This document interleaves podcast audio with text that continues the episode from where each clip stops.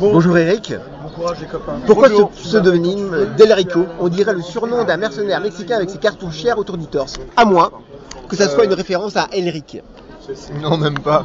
En fait, ça vient d'une période où j'ai travaillé dans le jeu vidéo. C'était il y a 15 ans, j'ai travaillé dans un studio de jeux vidéo. Et quand tu travailles dans le jeu vidéo, tout le monde a un pseudo. Donc moi c'était Rico, et c'est devenu El Rico parce que ça avait une consonance un peu, un peu de bandito. 25 ans à la plume, au pinceau, au crayon, 31 albums. Que dirait l'homme de maintenant au jeune Eric? Marche dans le chemin de tes pensées. C'est la seule façon que tu puisses euh, évoluer. Et je lui dirai encore parce que je l'ai toujours considéré comme une, une façon de faire. C'est-à-dire ne pas trahir ses envies et ses objectifs de, de jeunesse. C'est ce qu'il y a de plus dur, ne pas se trahir. Quelle est cette manie de dévoiler les coulisses des albums? Écoute, ça vient du fait que moi-même j'aime bien aller voir les sites d'auteurs qui dévoilent leurs techniques. Les Américains le font beaucoup plus que les Français. C'est une manière d'apprendre en fait. Euh, J'apprends en regardant comment un tel ou un tel dessine ou encre ou utilise son papier. Et je fais pareil. Je montre par moment comment je galère ou comment j'ai réussi. Récemment, j'ai expliqué à un internaute que l'effet qu'il avait vu sur un ancrage, c'était parce que j'ai pris du papier de verre pour poncer mon ancrage. Lui, il pensait que c'était un effet HDR d'un- filtre photo. En fait, non, c'était un, pur effet euh, papier euh, au papier ponce. Donc, euh, c'est une technique. je la maîtrise pas toujours, mais j'en ai parlé à Christian Rossi, qui lui, en ce moment, ancre un album entièrement au brou de noix. Donc, avec des effets d'encre qui se délayent dans des, dans des teintes ocre, marron. Et ça va être particulièrement bon. Parce que lui aussi est toujours dans un laboratoire d'expérience et quand on en a parlé à Barcelone, on a, on a partagé des façons de faire, euh, de techniques en fait. Et la magie de la création alors? Je m'adresse à euh, allez, 2000 contacts sur Facebook, c'est une niche on va dire. Ça va pas dévoiler au plus grand nombre de lecteurs, le- sur 15 000 lecteurs, parce qu'il y en a 2000 qui sont au courant de la technique. euh, c'est 2000 dingues qui auraient de toute façon quand même trouvé comment je travaillais. Qu'est-ce qui fait que ton ancrage soit si important? Est-ce ton héritage des comics? Ouais. Ouais, parce que là-bas, ils travaillent avec des encreurs. L'ancrage, c'est euh, le moment où tu peux complètement flinguer un dessin ou le sublimer. C'est-à-dire qu'on a vu ça dans le comics, un bon dessinateur de BD, s'il a le bon encreur, ça devient sublime. faut se rappeler Frank Miller quand euh, Klaus Jansson intervient sur son travail à l'époque du Batman, euh, Dark Knight, c'est prodigieux. Klaus Jansson va amener une touche à la plume qui va caractériser le dessin de Miller et Miller va l'exploiter pour le réintégrer lui-même quand il va ancrer ses propres BD sur Sin City. Donc au fond, un bon encreur peut ajouter une plus-value. C'est ce qui m'intéresse moi quand j'encre. C'est amener une touche que j'aurais pas prévue au crayon, que le crayon ne me permet pas. J'improvise à l'ancrage, c'est-à-dire que euh, j'ai fait quelques vidéos sur Facebook où j'encre et on voit que je suis carrément à côté de mon dessin parfois quand j'encre à la plume à toute vitesse. Je mets de la musique à fond qui va aller avec le rythme d'ancrage et je me mets à ancrer. Et parfois ça part en, vrille, mais le résultat est plus euh, fort au niveau euh, énergie que si j'avais simplement repassé mon crayonné avec un, un trait d'encre. Donc je prends le principe que il vaut mieux travailler sans filet en prenant le risque de tout flinguer plutôt que d'être servile et de faire deux fois la même chose en ancrant un dessin déjà crayonné. Faut que ça soit toi qui fasses l'ancrage? Alors il faudrait que je finisse un peu plus mon dessin crayon dans ces cas-là parce que je me réserve les effets dans les noirs euh, en les improvisant là où un encreur aura peut-être du mal à comprendre ce que je veux. Donc ce serait plus compliqué pour moi de lui donner mon crayonné actuel en ce moment. Le dessin mène à tout, papier de verre pour poncer, papier sous palin, gants de cycliste, etc. etc. Ah oui.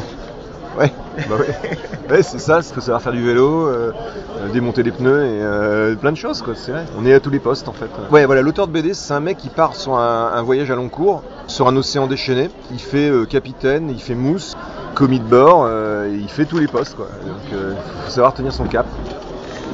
Si ton trait est maîtrisé, les créatures fabuleuses sont entre l'inconscient et le conscient, entre le geste qui lui domine la raison et le contraire. Comment expliques-tu cela? Bah ça c'est difficile à expliquer. C'est toute la, difficulté de dessiner clairement une idée. Là, il n'y a pas que le, le fantastique. Quand tu dessines, tu as une idée de ton image, tu as des contraintes et des limites de ta main pour t'amener à donner naissance sur papier à cette idée. C'est un passage, un filtre. Ça demande de la technique et aussi une sorte d'inconscience artistique, c'est-à-dire une capacité à ne pas être euh, en train de verrouiller tes attentes. Sinon, tu perds l'idée de l'accident. Et l'accident en création, c'est le chaos et c'est ce qui permet d'être créatif. L'ordre, c'est l'inverse de la création presque. En dehors du salaire de la peur, un auteur peut-il négocier tout ce qu'il demande? Alors, les problèmes techniques que tu peux résoudre en amont, c'est les problèmes liés à, avec l'éditeur, c'est-à-dire euh, tu travailles sur des formats pages qui vont être réduits. Si tu as des soucis avec l'éditeur qui ne te donne pas les informations au bon moment, ce qui m'est déjà arrivé sur le premier Ulysse, ça pose des vrais problèmes techniques. Là, on est dans des soucis d'ordre purement fonctionnel.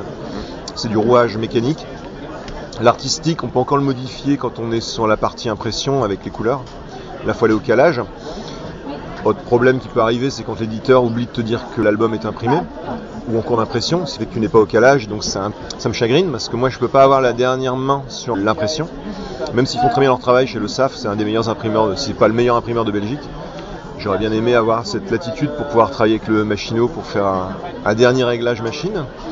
Donc oui, on est censé être artiste et aussi gestionnaire de son travail avec les intermédiaires. Parce qu'en face, on a quand même un éditeur qui est une grosse structure, qui publie beaucoup de bouquins. Et le garçon qui va s'occuper de 40 bouquins dans le semestre, bah, parfois euh, avoir un coup de mou, passer à côté, ou considérer qu'une demande qui toi t'importe, pour lui n'est qu'un détail euh, sans importance. Éternel conflit. Aujourd'hui, est-il possible d'avoir un livre qui ressemble 100% aux planches? Ouais, je pense. La technique de l'impression actuelle est tellement balèze que, par exemple, un auteur qui travaille en couleur directe il y a 25 ans avait énormément de mal à avoir un rendu à 80% de ses couleurs. Aujourd'hui, euh, les imprimeurs comme le SAF utilisent des trames aléatoires, c'est-à-dire que c'est une trame qui n'est non plus mécanique avec des points de couleur, mais qui se diffuse de manière très naturelle et donc garde 90 à 95% de tes nuances de couleurs sur l'original. Une d'argent été imprimée en trame aléatoire et on voit vraiment la première édition, on voit vraiment la différence par rapport à d'autres BD. C'est assez étonnant. Si tu veux voir aussi un autre exemple, tu regardes dans les sillages, ceux qui ont été imprimés euh, il y a une dizaine d'années. C'est les premiers à avoir eu la trame aléatoire et tu vas voir la différence entre le moment où ils sont en trame classique et en trame aléatoire. C'est incroyablement plus joli au niveau des teintes. Que ce soit les illustrations, hommages ou créations, ou certains de tes albums, on retrouve du steampunk dans ton œuvre. Est-ce un hasard Il y a des dessins que tu as les autres Non, c'est un, Il y a 250. C'est une passion. Que j'ai déjà réalisé, que j'aimerais encore réaliser. Il y a toujours une- soit de l'Uchronie, soit de la, hum, du steampunk dans, dans mon approche. Même dans le Lune d'Argent euh, sur Providence, on n'est pas loin de l'univers de Cthulhu, on est, on est dans une forme de- d'Uchronie ou de steampunk, de déviance de l'histoire. Tu aimes le bruit du moteur étoile autant qu'un twin sur deux roues. Hmm. Mais peu de tes œuvres, voire aucune, ne comportent de ces engins. Ouais, ça a changé. Je suis sur un comics en 3 x 22 pages pour euh, Super Annie. Et euh, c'est justement dans un univers un peu décalé, encore de l'Uchronie, euh, qui raconte l'histoire d'un pilote de la USAF qui surveille l'île de Manhattan qui a été détruite par King Kong. Et donc on est en 1947, King Kong a gagné et Manhattan est une jungle. Et donc on, il utilise des avions à hélice, euh, des P-51 Mustang. On aura des avions de l'époque, pas des Warbird. C'est une caution en fait, ça me permet d'avoir un univers qui me sert un écrin idéal pour dessiner les avions que j'aime bien, sans être obligé de faire de l'historique comme Romain Hugo, parce que c'est ils le font très bien sans moi.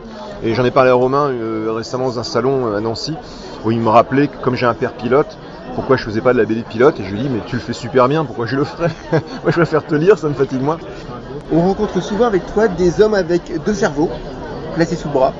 L'intelligence diabolique est plutôt réservée aux femmes féministes. Ah ouais, ouais, ouais c'est vrai. Non, en fait, je défends l'idée qu'une une héroïne de bande dessinée, et là je l'ai fait pour Lune d'Argent, moins en crâne parce qu'elles sont bimbo. Une héroïne doit avoir des qualités qui sont des qualités propres à un personnage féminin. J'ai pas du tout envie de faire un mec déguisé en fille dans une BD.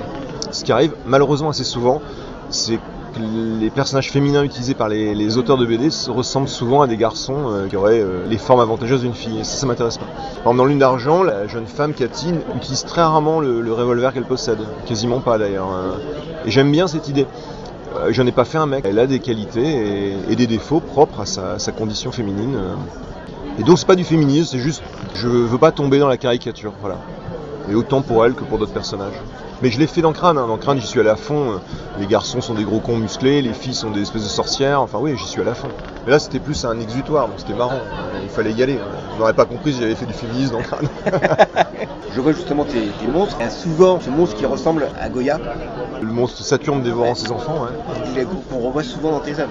Bah surtout avec le cyclope d'Ulysse. euh, Elle a été exposée au musée de Lille quand j'étais gamin et je devais avoir euh, 10 ans on l'a vue avec les enfants de la classe. Et elle m'a laissé une impression particulièrement malsaine. Il y avait ça et les deux vieilles de Goya et, j'étais devant ces deux tableaux et franchement le Saturne m'a laissé une impression de malaise. Et c'est la première fois de ma vie, je crois, où un- une œuvre euh, picturale me crée un- une sensation à ce point-là négative au niveau du ressenti. Et ça m'a troublé, ça voulait dire que après coup, j'ai réalisé qu'un dessin pouvait créer cette sensation. Je me suis dirigé vers ça pour trouver les codes qui amènent à cette impression. Qu'est-ce qui fait qu'on a cette impression de fascination, de beauté, de lumière de, et, de, et de malsain dans une œuvre? Bosch fait pareil. hein. Quand tu mets une carcasse de viande de Bosch, c'est très étrange. Garou, cadrage en tous sens, plus ou et moins fatigué, voilà ce qu'on voit sur ta page Facebook. Par contre, on voit des chats. Il n'y a pas une erreur de casting. Ouais, il y a mon chat. J'ai un chat qui s'appelle euh, Kira parce que les enfants voulaient une chatte et on l'a appelé Kira à cause de Shakira. Ouais. On fait ce qu'on peut hein, avec les chats. Ouais, c'est pourri, je sais bien. Et alors, c'est un, c'est un drôle de chat. Elle est, elle est tout le temps en train de m'observer. Elle a deux obsessions dans la vie, c'est manger du thon et ouvrir les portes pour aller de l'autre côté de la porte. Et le problème des chats qui aiment le thon et les portes fermées, c'est qu'ils savent pas ouvrir les boîtes de thon, ils savent pas ouvrir les portes. Donc c'est moi qui lui ouvre les boîtes de thon, c'est moi qui lui ouvre les portes. Je passe mes journées à lui ouvrir les portes. J'ai jamais vu un chat pareil. Donc elle me harcèle, elle est derrière moi, elle me regarde. Alors tu sais quand tu dessines et que tu as un chat qui te regarde, tu le sens. Donc tu es obligé de faire avec. Alors tu l'accompagnes, euh, elle se met devant une porte, elle chiale, tu lui ouvres la porte. Puis deux minutes après elle rechiale, tu lui ouvres la porte. Donc euh, mes BD sont en alternance dirigés par mon chat. C'est compliqué hein, de gérer un chat. Mais je crois qu'elle m'en veut de l'avoir appelé Kira en fait. Très bien. Bah, écoute, merci beaucoup et puis bon courage pour Concours. prie. Ouais, c'est parti.